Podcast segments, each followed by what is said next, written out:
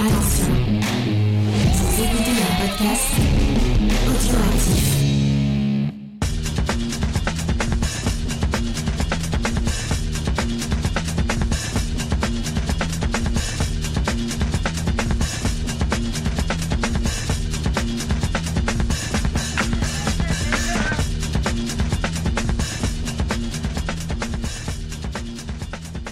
Bonjour à tous et merci de nous retrouver pour ce nouveau mois thématique.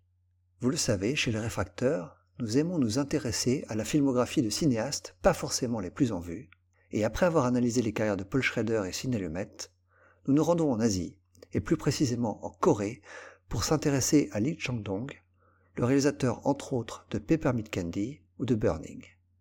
Et ce à l'occasion de sa venue en France, à Lyon, en ce mois d'octobre, en tant qu'invité d'honneur du Festival Lumière. Si vous n'êtes pas un grand amateur de cinéma coréen, c'est un nom qui ne vous dit peut-être rien. Mais sachez qu'il est au moins aussi important que Bong Joon-ho ou Park Chan-wook, et ce malgré une filmographie exigeante et parfois difficile d'accès, comprenant à ce jour seulement six longs métrages. Avant toute chose, en avant-propos, je tiens à m'excuser pour la prononciation probablement très inexacte des différents noms coréens que vous entendrez dans cette pastille. Lee Chang-dong est né en 1954, à Daegu, dans la province du Gyeongsang du Nord, située au sud du pays, au nord de Busan. Daegu est considéré en Corée comme la ville la plus conservatrice du pays, mais lui vient d'une famille de la classe moyenne inférieure, plutôt de gauche. Il réussit des études brillantes et il obtient un diplôme en littérature de l'université de Kyungpook, et il enchaîne les boulots sans vraiment savoir quoi faire de sa vie. Il est tour à tour professeur de lycée, directeur de théâtre, romancier, voire chroniqueur pour la presse. Les gens qui s'intéressent à la carrière de Lin Chang-dong pensent souvent que sa carrière d'avant le cinéma est exclusivement littéraire. Eh bien en fait ils ont tort.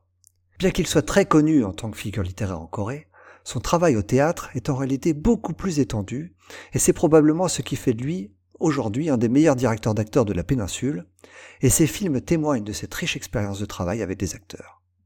Chang-dong commence à publier des histoires en 1982, et il remporte en 1992 l'équivalent de notre prix Goncourt pour un recueil de nouvelles intitulé Nokcheon.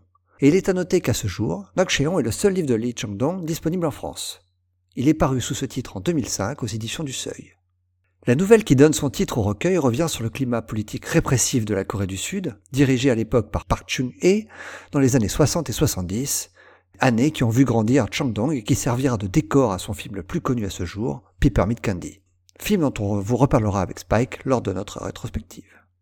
Sa première incursion dans le cinéma a lieu l'année suivante en 1993 en tant que co-scénariste et assistant réalisateur pour le film To the Starry Island de Park Kwon-soo, le premier film réalisé par la première société de production indépendante en Corée.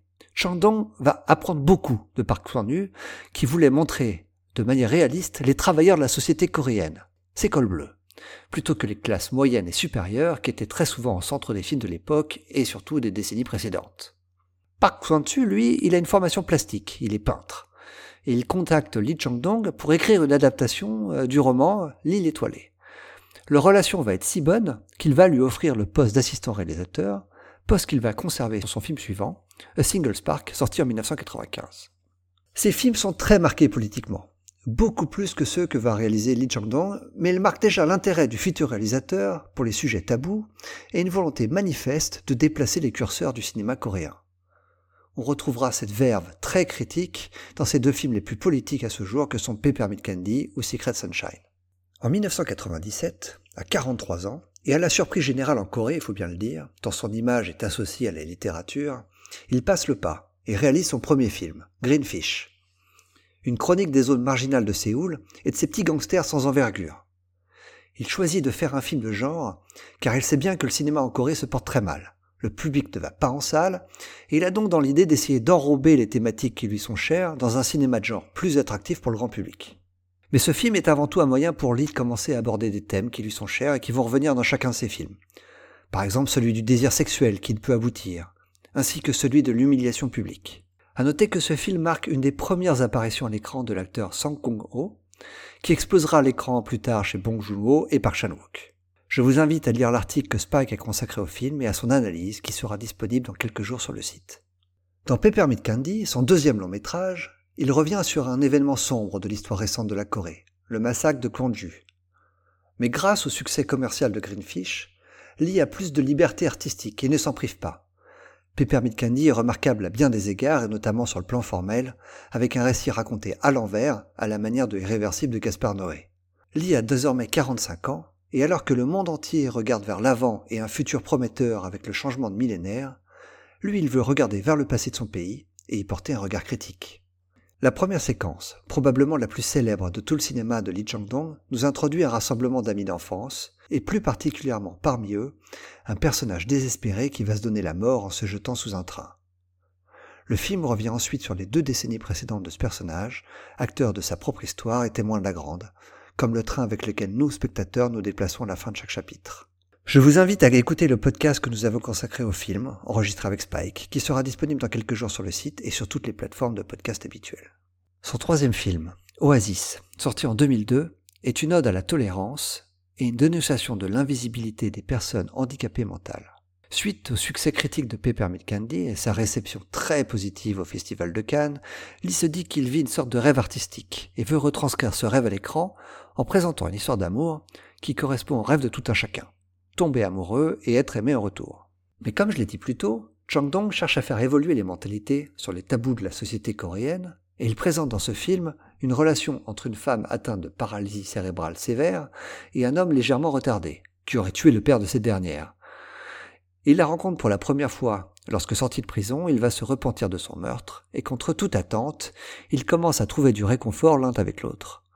Dans Oasis, un film d'une extrême pudeur, qui dans d'autres mains aurait pu virer au grotesque, Lee dénonce la société coréenne qui invisibilise et nie une certaine partie de la population un besoin humain aussi fondamental que celui d'aimer et d'être aimé. Lee normalise ce qui doit l'être à ses yeux, et pour cause sa propre sœur est atteinte du même mal que l'héroïne de son film.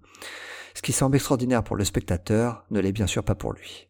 En 2003, juste après la sortie d'Oasis, sa vie change du tout au tout car le président Roh Moo-yoon, pour qui il a fait campagne, le nomme ministre de la Culture et du Tourisme. Cela lui vaut le surnom du Malraux coréen. Surnom qu'il récuse pour deux raisons principales. La première étant une grande humilité, et la seconde étant qu'il considère impossible qu'il soit accepté par le peuple coréen de la manière que l'a été Malraux en France, tant il considère que la Corée est en retard d'un point de vue culturel. Il fait d'ailleurs face à une opposition farouche lorsqu'il propose l'instauration d'un quota d'écran pour les films indépendants afin de lutter contre l'hégémonie des gros studios américains qui règnent en maître dans les salles du pays. Bien que difficile, son expérience ministérielle va changer en bien son approche de cinéaste de son propre aveu. Son cinéma devient plus empathique, et il se résout à faire des films plus simples, moins pris dans des fioritures esthétiques. Une autre différence notable va être l'importance qu'il va accorder aux personnages féminins, jusqu'alors simple faire-valoir des héros masculins de ses histoires. Secret Sunshine, son quatrième film, est inspiré d'une nouvelle de Yi Chong-jun, et relate le parcours d'une mère récemment veuve qui déménage avec son petit garçon de Séoul vers la petite ville de Milyang, littéralement ce soleil secret, d'où le titre du film, ville dans laquelle son mari a grandi.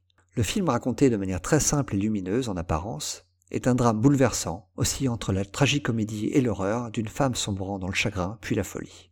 Lee Chang-dong est arrivé à un niveau de maîtrise exceptionnel de l'art cinématographique qui lui vaudra moult récompenses à travers le monde, pour lui, et son interprète principal, exceptionnel dans le rôle du maire dévasté. Je vous invite à lire le magnifique article que Charlotte a consacré au film et qui sera disponible dans quelques jours sur le site. Un autre thème cher à Lee Chang-dong est celui de la mémoire, ou plutôt celui de la perte de mémoire. Il est donc tout naturel qu'il s'intéresse à la maladie d'Alzheimer dans son film suivant, Poétrie. On l'a vu avec Peppermint Candy Oasis, pour l'y retourner vers son passé pour l'affronter est fondamental, afin de pouvoir aller vers l'avant. Ses souvenirs alimentent la créativité poétique de son interprète principal, la magnifique Yoon Jong Lee, qui sort d'une retraite de plus de 15 ans pour l'occasion, elle qui a plus de 220 rôles au compteur, dont plus de la moitié pour la seule décennie des années 70. Le passé tragique de son petit-fils, alimentant également son inspiration. La poésie devient non seulement un moyen d'embrasser la beauté du monde, mais également son horreur. Il insiste avec poétrie sur le côté empathique de ses personnages et des jugements éthiques qui peuvent en découler. De plus, lui, L'auteur émérite, ancien ministre, en profite pour faire passer un message d'universalisme anti-élitiste quant à l'accès à la culture dans son pays. Je vous invite à lire l'article SPAC est consacré au film et à son analyse qui sera disponible dans quelques jours sur le site. S'ensuit un grand vide, long de 8 ans dans la carrière de Lee Chang-dong. Et pour cause. Jusqu'en 2017, sous les administrations présidentielles de Lee Myung-bak et Park Geun-hye, Lee Chang-dong a été mis sur liste noire par le gouvernement. Lui ainsi que d'autres ont fait l'objet d'enquêtes, et surtout de refus de subventions, le poussant à une pause forcée. Lee se souvient de sa pause de 8 ans. Pendant ces 8 années, je me suis beaucoup interrogé. Quel genre de film ai-je envie de faire? Et quel genre de film vais-je faire pour mon public? J'aurais pu facilement faire des films que les gens voulaient voir, avec une touche de mon style personnel, pour qu'ils soient acclamés par la critique, mais je cherchais à faire mes propres films. À cette époque-là, je pensais à la colère des gens. Tous ceux que je connaissais à l'époque étaient en colère, peu importe leur religion, leur nationalité ou leurs différences. Burning, la nouvelle de Haruki Murakami, a permis la transition entre mes propres questions et mon histoire personnelle. Burning, donc, son sixième et dernier film à ce jour, est sorti en 2018, et est sans doute son film qui a reçu l'accueil critique le plus enthousiaste, malgré le sentiment de malaise qui découle de ce thriller psychologique fascinant d'ambiguïté. Le film vainqueur à Cannes du prestigieux prix de la critique a été le premier film coréen de l'histoire sélectionné aux Oscars dans la catégorie du meilleur film étranger, ouvrant la voie pour Parasite de Bong Joon-ho qui remportera la mise l'année suivante. Je vous invite à écouter le podcast que nous avons consacré au film enregistré avec Spike, qui sera disponible dans quelques jours sur le site et sur toutes les plateformes de podcast habituelles, comme d'habitude. Pour conclure, bien qu'il ait réalisé assez peu de films, Lee Chang-dong est l'un des principaux architectes du cinéma indépendant coréen, acclamé à la fois par la critique et le public depuis deux décennies, et ce dans le monde entier, de par sa polyvalence thématique et stylistique. D'un drame dans le milieu des gangsters de Séoul à des films très réalistes, parfois austères, mais toujours empathiques, Lee Chang-dong ne cesse de surprendre. Néanmoins, si son esthétique a beaucoup varié, ses thèmes principaux sont résolument cohérents. Son univers est celui de la tragédie et du désespoir, tout en conservant foi dans l'être humain. Même dans des situations littéralement sans espoir, ces personnages maintiennent une profonde intégrité, les conduisant parfois jusqu'au suicide. Le traumatisme, un thème par excellence de la littérature et du cinéma coréen moderne, est presque toujours présent. Mais plutôt que de simplement laisser ces personnages s'abandonner dans leur malheur, Lee Chong-dong les entraîne et ses spectateurs avec eux dans des situations qui les font chercher le sens de la vie, malheureusement pour eux, avec peu de succès.